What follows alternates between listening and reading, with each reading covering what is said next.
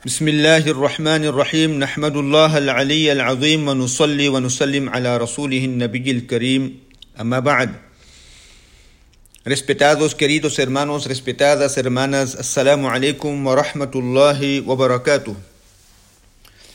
Encontramos de nuevo, Alhamdulillah, con el favor de Allah subhanahu wa ta'ala. Hoy, inshallah ta'ala, antes que tocamos el tema de, del ángel que trajo la revelación a Rasulullah sallallahu alayhi wa sallam, voy a, inshallah vamos a conversar sobre dos temas importantes. Antes, el vers anterior, hablamos de la definición del Corán, los nombres del Corán, los atributos del Corán, etc. ¿Cuál es el propósito fundamental del Corán? ¿Por qué Allah reveló el Corán? El Sagrado Corán, por ser una revelación divina, posee cuatro funciones básicas. Número uno, el Corán invita a los seres humanos hacia el camino de la rectitud, hacia Surat al-Mustaqim. Invita a los seres humanos hacia el camino de la rectitud. Invita a la paz y a la hermandad. Número dos, el Corán presenta claramente la guía necesaria para la felicidad del hombre. Porque el hombre está buscando hoy la felicidad. ¿Cómo llegar a la felicidad real eterna? El Corán presenta claramente la guía necesaria para la felicidad del hombre. El éxito de esta vida pasajera y la salvación en la vida eterna. Entonces el Corán es un guía para la felicidad del hombre, el éxito de esta vida pasajera y la salvación de la vida eterna. Número 3. El Corán explica la realidad y la verdad a los hombres para que pueden, puedan conocer el propósito de sus vidas. Y número 4. El Corán advierte a los hombres sobre las actitudes erróneas, las consecuencias de las malas acciones y la desobediencia de las órdenes divinas. Porque cuando abrimos el Corán y leemos, leemos las historias de las naciones anteriores y fijamos por qué las naciones anteriores fueron destruidas, dónde se equivocaron, cuáles fue, fueron las consecuencias de, las, de sus malas acciones. Y cuando ellos desobedecieron a Allah subhanahu wa ta'ala, ¿qué pasó con ellos? Entonces el Corán, digamos, tiene cuatro funciones básicas. Ahora, ¿cómo sabemos que el Corán es la verdad? ¿Cuál es el criterio de, de su veracidad? ¿Cómo podemos saber que la revelación llamada al Corán es la palabra de Allah Ta'ala?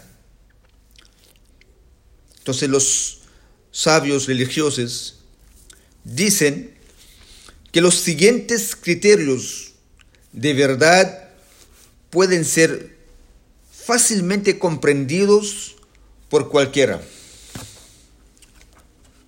Número uno, perfección. Puesto que Allah Ta'ala lo sabe todo, su revelación debe ser perfecta y certera, libre de errores, omisiones, interpolaciones y versiones múltiples. Está libre de contradicciones en su narración. Lo repito, el primer criterio, la perfección. puesto que Allah subhanahu wa ta'ala lo sabe todo.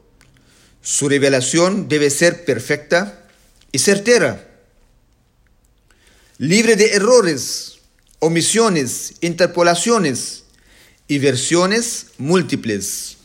Está libre de contradicciones en su narración. Número 2. Enseñanzas racionales. Puesto que Allah Ta'ala concedió la razón y el intelecto a los hombres, es nuestra obligación utilizar ambas cualidades para distinguir la verdad de la falsedad. La verdad no distorsionada de Allah Ta'ala es racional y puede ser razonada por todos los que posean una mente normal. Número 3 sin mitos ni supersticiones. Las verdaderas revelaciones de Allah Ta'ala están libres de mitos y supersticiones que rebajan la dignidad de Allah o de los hombres. Número 4. Cientificidad. Puesto que Allah Ta'ala es el creador del conocimiento la verdadera revelación es científica y soporta los desafíos de la ciencia en todo tiempo.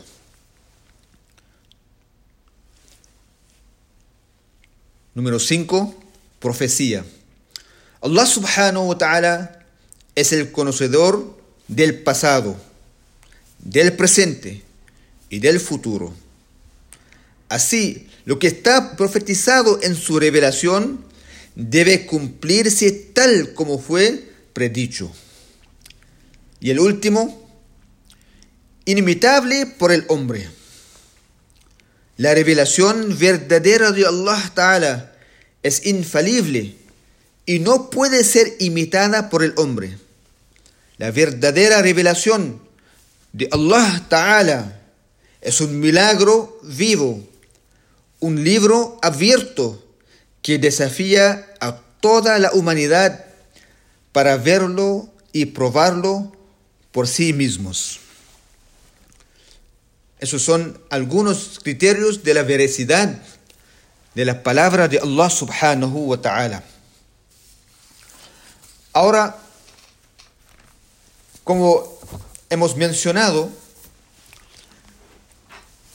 que Allah subhanahu wa ta'ala reveló el Corán a su amado, a su querido Muhammad sallallahu alayhi wa sallam. ¿Quién lo trajo? Allah subhanahu wa ta'ala escogió entre todas sus criaturas. Allah subhanahu wa ta'ala escogió un ángel. Jibril wassalam. Ahora, para que nosotros conozcamos a Jibril wassalam, no hay un solo libro donde aparece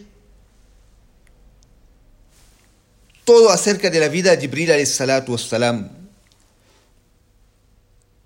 Uno tiene que buscar en distintos libros, tiene que ver algo en el Corán, en los ahadith de Rasulullah sallallahu alayhi wa sallam, en la sira, la vida de Rasulullah sallallahu alayhi wa sallam, donde se encuentra algo relacionado con la vida de Jibril alayhi salatu wassalam.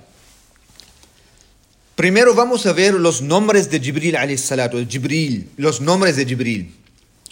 Los sabios han mencionado cinco formas, depende de la recitación. Uno puede pronunciar la palabra, el nombre de Jibril en cinco formas. Jibril, Jibrail, Jibrail, Jibrail, Jibrin. Cinco maneras, depende de su recitación. Ahora, cada vez que pronunciamos la palabra Jibril, al final hay un il. Il, Jibril, Jibrail, Jibrail, Jibrail. ¿Qué significa il? En el idioma hebreo, il significa Allah. Y Jibr, Jibra, significa abd, siervo de Allah. Ahora, ¿cómo Rasulullah sallallahu alayhi wasallam, o como Allah subhanahu wa ta'ala se refieren a Jibril alayhi salatu wassalam, algo muy muy interesante, si tomamos el libro Sahih al-Bukhari, el libro más asah, auténtico, entre todos los libros del hadith, después del Corán, es el Sahih al-Bukhari. En el primer hadith, cuando se menciona Jibril alayhi salatu wasalam, Rasulullah sallallahu alayhi wasallam no menciona a Jibril alayhi salam como normalmente nosotros decimos alayhi salam, la paz sea con él. En esta ocasión Rasulullah sallallahu alayhi wasallam dice Jibril sallallahu alayhi wasallam. Rasulullah sallallahu alayhi wasallam invoca salutaciones a Jibril alayhi salatu wassalam. Invoca oraciones, bendiciones a Jibril alayhi salatu wassalam. ¿Por qué? Los sabios dicen li'uluwi sha'nihi por su estado elevado. Porque Jibril no es cualquier ángel. Tenemos que entenderlo muy, muy bien. ¿Quién es Jibril? Tenemos un tenemos Allah subhanahu wa ta'ala y tenemos Muhammad sallallahu alayhi wa sallam. Al medio tenemos Jibril. Allah subhanahu wa ta'ala enviaba los mensajes a profeta wasalam vía Jibril wasalam. Entonces él tenía un estatus muy, muy, muy elevado. Por esta razón los sabios dicen que cuando Rasulullah sallallahu alaihi lo menciona en el primer hadith de Bukhari dice Jibril sallallahu alaihi wasallam. Y también veamos en los hadiths de Rasulullah sallallahu alaihi wasallam cuando Rasulullah sallallahu alaihi wasallam lo menciona a veces no toma su nombre dice refiriéndose a Jibril alayhi salatu wasallam, dice, Man inda rabbihi, lo que está con mi Señor, o lo que está con su Señor, refiriéndose a Jibril alayhi salatu wasallam. Allah subhanahu wa ta'ala refiere a Jibril alayhi salatu wasalam en múltiples formas. Es tan demasiado y extenso que no podemos mencionar todo acá. Por ejemplo, tanto en el Corán como en el Hadith, como Allah subhanahu wa ta'ala menciona, como Allah refiere a Jibril alayhi salatu wassalam, Allah subhanahu wa ta'ala dice, الروح تتنزل الملائكة والروح الروح espíritu الروح القدس Espíritu Santo الروح الأمين Espíritu الأمين confiable a veces Allah dice رسول كريم un mensajero karim honorable noble a veces Allah dice como Allah lo menciona en, en la sura مريم فأرسلنا إليها روحنا روحنا nuestro espíritu hay entre otros hay muchos muchos más nombres pero hay un nombre también que lo menciona Waraqa Waraqa el primo de Khadija radiyallahu ta'ala anha nosotros sabemos cuando eso vamos a ver más adelante inshallah ta'ala cuando Nabi salatu salam recibió la primera revelación fue donde Khadija radiyallahu ta'ala anha y ella lo llevó a Rasulullah sallallahu alaihi wasallam a dónde? A su primo Waraqa. Y cuando Rasulullah alaihi wasallam le explicó a Waraqa todo lo que había pasado, que dijo hada namus. Es, este namus, este ángel, es el mismo ángel que fue enviado a Musa alayhi salatu wassalam. Entonces, se refiere a Jibril alayhi salatu wassalam. Bueno, ان شاء الله تعالى. Vamos a continuar ان شاء الله con el, el siguiente درس ان شاء الله تعالى. Algo de los rasgos de Jibril عليه الصلاة والسلام y cómo él venía a los profetas a رسول صلى الله عليه وسلم qué formas tomaba ان شاء الله تعالى? واخر دعوانا ان الحمد لله رب العالمين